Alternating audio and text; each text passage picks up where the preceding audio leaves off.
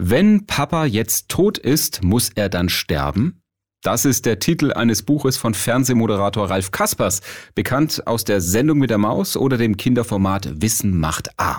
Ralf Kaspers ist großer Unterstützer der Kinder- und Jugendhospizarbeit. Im Sommer war er zum Beispiel in Ludwigsburg zu Gast bei einer Veranstaltung des dortigen Kinderhospizdienstes. Wir haben mit ihm äh, über Tod und Trauer gesprochen und darüber, wie Kinder trauern und äh, wussten erstmal gar nicht so genau, wird das jetzt eine todernste Geschichte, Ralf Kaspers? Keine Ahnung, das kommt immer auf die Leute an. Manche trauern ganz, ganz, ganz heftig. Andere finden auch bei Tod und Trauer noch was Lustiges. Und zu welcher Sorte von Leuten gehört Ralf Kaspers? Ich finde überall was Lustiges.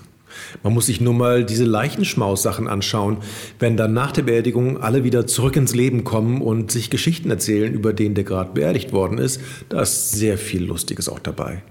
Ja, der Mann hat ein ganzes Buch über Tod und Trauer geschrieben, speziell darüber, wie Kinder mit dem Thema umgehen. Das ist ein Buch, das so ein bisschen funktioniert wie diese Notfallkarten vorne in den Sitztaschen im Flugzeug, wo ganz klar gezeigt wird, was man im Fall A machen muss. Oder wenn zum Beispiel Fall B die Sauerstoffmasken runterkommen von der Decke.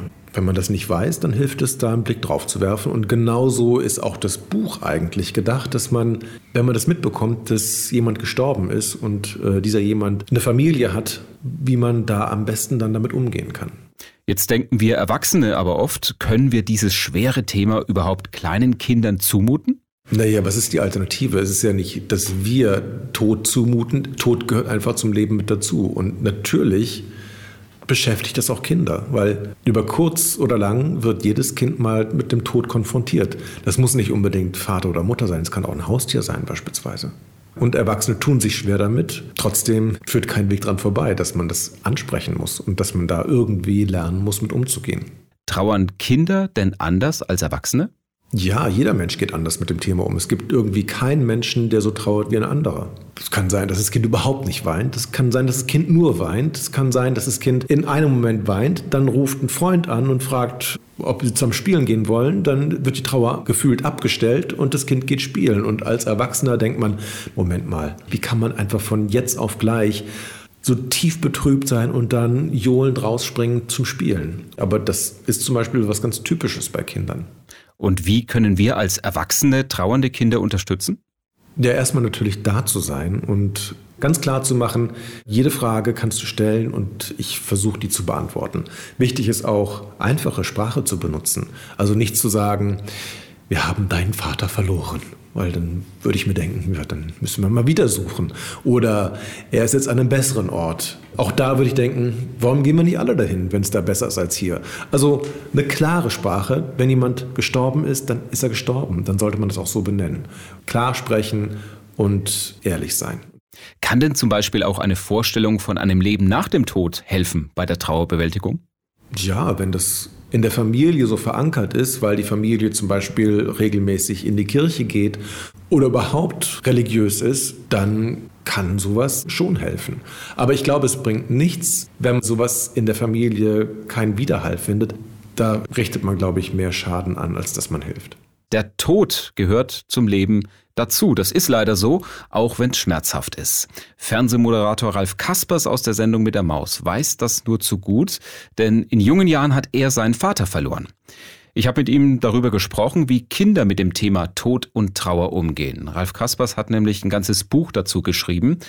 Aus christlicher Sicht spielt bei der Trauerbewältigung natürlich der Glaube an ein Leben nach dem Tod eine große Rolle. Deshalb habe ich Ralf Kaspers mal direkt gefragt, was glaubst du denn? Was kommt nach dem Tod? Seine Antwort war kurz. Nichts. Ein einfaches Nichts. Hört sich zumindest für mich ein bisschen deprimierend an. Ich finde es super. Also ich weiß gar nicht, was daran, was daran deprimierend sein soll. Also ich meine, das ist das beste Argument dafür, sich hier und jetzt auf alles zu konzentrieren und nicht darauf zu bauen, dass, egal was jetzt alles ist, das eigentlich gute Leben kommt, wenn ich tot bin. Das finde ich deprimierend. Und ich finde so die Vorstellung, dass es ein Jenseits gibt oder ein Himmel, ist für ziemlich viel Unglück verantwortlich. Das heißt, wenn Christen sagen, wir glauben an ein Leben nach dem Tod, damit kann er nichts anfangen? Doch, ich kann damit schon was anfangen, weil es natürlich auch eine Art und Weise ist, der absoluten Sinnlosigkeit, die ja definitiv vorhanden ist in der Welt, einen Sinn zu geben. Und das ist ja das, was wir Menschen machen. Wir geben allem einen Sinn, allem geben wir eine Bedeutung. Für einige ist die Bedeutung, dass es ein höheres Wesen gibt, Gott.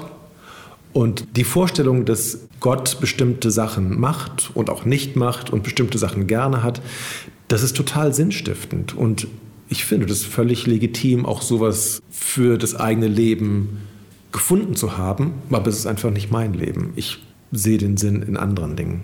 Sagt Fernsehmoderator Ralf Kaspers, bekannt aus der Sendung mit der Maus oder Wissen macht A.